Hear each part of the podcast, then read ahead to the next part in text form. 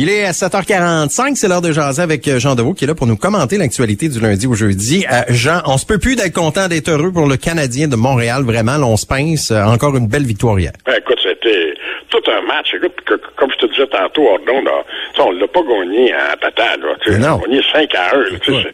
On les a écrémés, là, carrément. C'est sûr qu'on a eu deux poteaux pour nous autres. là. Price, Price a ses meilleurs amis. Tout à fait. Mais quoi, faut dire, écoute, Price a une moyenne de près de 940, je crois, euh, depuis le début des séries. 958 de moyenne contre les Jets. Écoute, ça n'a pas de bon sens. Et, et tu regardes ça, les joueurs font tout. Écoute, euh, Stahl qui joue comme un jeune, euh, Perry qui joue comme un jeune.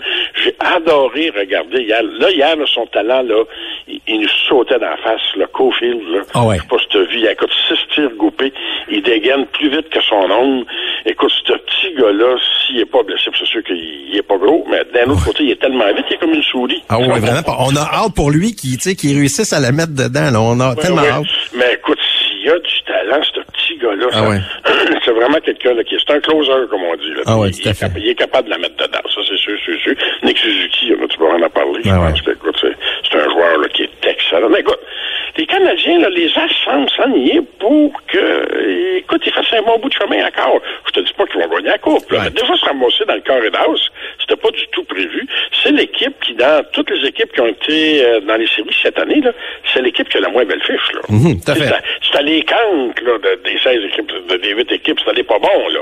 Et regarde, et, et tout le monde, on dirait que le chemin s'ouvre pour eux autres. C'est vrai. Un peu comme en 80. Écoute, souviens-toi, là, en 93, on Ouais. avait gagné 10 fois en supplémentaire. Oui, oui, tout à fait. Puis euh, au début de la saison, là, puis au début des, euh, des séries, ça allait pas bien en 93. Ben non, ben non, c'est ça que Ah je ouais. te dis. Donc, il faut, écoute, il faut y croire. Tout peut arriver. C'est ça qui est beau dans le sport, OK? C'est que tout peut arriver. Ouais, tout peut arriver. Il faut y croire. Écoute, à date, il nous faut passer un bon printemps. Puis écoute, on avait-tu besoin? Ah, écoute, ça nous fait parle comme morale. Parle au monde, là. C'est le sujet de conversation. Et là, je, je remarque une chose. Les jeunes embarquent. Moi, mon fils a jamais écouté le hockey. Mhm. Que, Master, écoute, Pat, c'est long, mais le fun, Pat. J'ai dit, jeune homme, nous autres, dans notre temps, c'était à toi, hein? Oui, c'est ça, là. On vivait ça euh, régulièrement, là. Ben, c'est ça, c'était tout temps. Là, les jeunes, ils sont en train de reconquérir une nouvelle clientèle qui n'était pas, du tout intéressée. Et ça, ça doit faire plaisir à M. Wilson. Ça, c'est ça. Bon, ce soir, là, on règle ça, là. Ce soir, ça se termine là, là avec euh, les Jets. On Il faudrait, il faudrait, Ah ouais. parce qu'il faut pas lui donner une chance, parce que c'est une équipe qui est redoutable. Écoute, Canadiens, là, on a remonté un 3-1, ils sont capables de remonter un 3-0. C'est déjà arrivé quatre fois dans l'histoire de la Ligue nationale, donc ils seraient des cinquièmes, et ils ont le talent pour le faire. Moi, si tu veux mon avis, là, tu finis ça à tout de suite. Ouais. On n'a pas de but, puis dans, dans tes antennes tout de suite. Ouais. Faut pas, faut pas étirer la sauce. Puis écoute, on est parti sur une bonne lancée. Price semble être dans sa bulle, comme ça fait longtemps qu'il n'a pas été dans sa bulle. Moi, je pense que le Canadien, ce soir, va gagner. Ça va être difficile. Ça va être difficile. Ça va être un score qui va être bas. Tout le monde va jouer prudemment. Moi, je te dirais, mettons, un score comme, mettons, 2-1 supplémentaire. Mhm. Ça va être énorme. Ça va être dur pour les nerfs. Ah ouais, c'est sûr. On va être euh, sur le bout de nos chaises, ça, c'est clair. Il faut parler également ce matin, Jean, de, on en a parlé la semaine passée d'Air Canada, là, qui, les dirigeants d'Air Canada qui s'étaient votés là, des, des primes faramineuses, 20 millions en primes en pleine pandémie, alors que les employés en arrachent, puis on a dû mettre du monde à pied.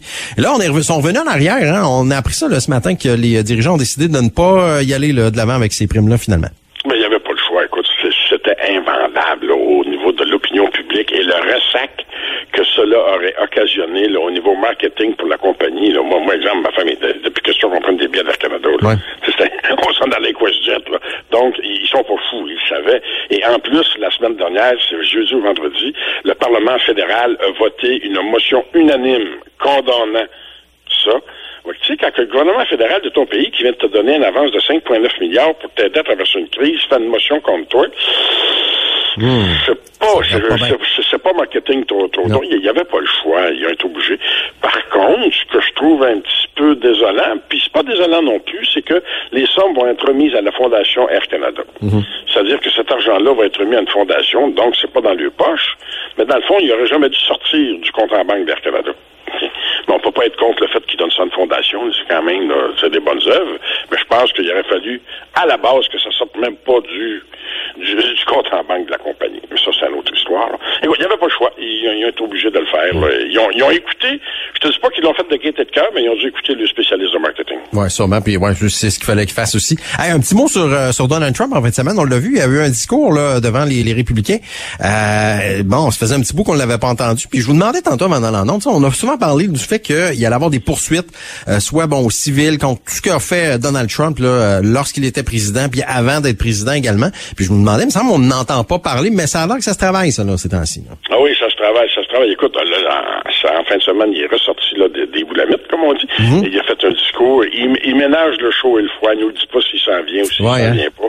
Comme d'habitude, il, il, laisse le suspense durer. En ce qui concerne les poursuites, non, c'est loin d'être fini. Et même, euh, écoute, il faut comprendre une chose, c'est que si tu amènes en cours un ancien président, faut que tu aies des preuves solides. Là. On s'entend, il faut que tu sois, comme on dit, là, avec des preuves en béton. La procureure de l'État de New York a annoncé la semaine dernière que, effectivement, on continuait le dossier. Là, et les poursuites maintenant ne seraient plus seulement au civil, ce qui était le cas avant, mais c'était aussi au criminel.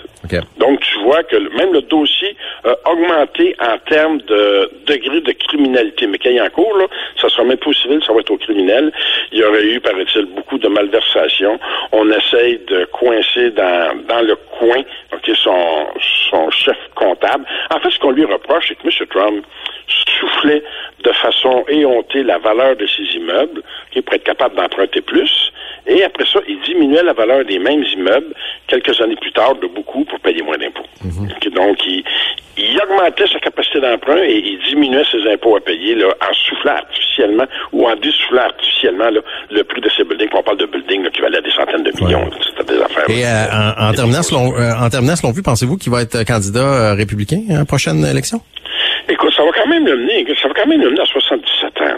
Écoute, c'est sûr que Biden est allé à 78, mais c'est quand même une exception dans l'histoire des États-Unis. Moi, je pense qu'il va être celui qui va couronner le candidat qui va se présenter. Je pense qu'il va être le faiseur de roi ou de reine du Parti républicain pour la prochaine élection. Mais je pense qu'à 77 ans, ses conseillers vont peut-être lui dire de... Puis écoute, je suis pas sûr que pas ça méchamment, mais je suis pas sûr que la santé mentale du monsieur est correcte. non, mais sérieusement, tu sais, parler des fois, là, même dans son discours en fin de semaine, il continue encore à dire que l'élection a été volée, il continue à dire des niaiseries, et on dirait que plus ça avance, plus il s'enfonce encore là, dans les dans les complots là, contre lui. Je ne sais pas s'il y a un problème là, psychiatrique là, évolutif, mais il me semble pas quelqu'un saint d'esprit. Puis je dis pas ça méchamment. Là. Ouais, non, non, on, quand on en toute gentillesse, là, on se pose la question. il me semble pire qu'il était. Là ce qui n'est pas, de bonne nouvelle. merci beaucoup, euh, Jean. On se reparle demain avec sans doute une victoire en poche euh, du Canadien qui vont éliminer les Jets. On se le souhaite. On met tous nos chandails, OK? On met des chapelets sur la corde Tout à fait. Puis euh, même, écoute, moi, je pense que je vais sortir mon vieux hockey et je vais le mettre dans le salon. Ah, c'est une bonne idée, ça. Ça, va peut-être les aider, ça. merci beaucoup, Jean, d'avoir été avec nous ce matin.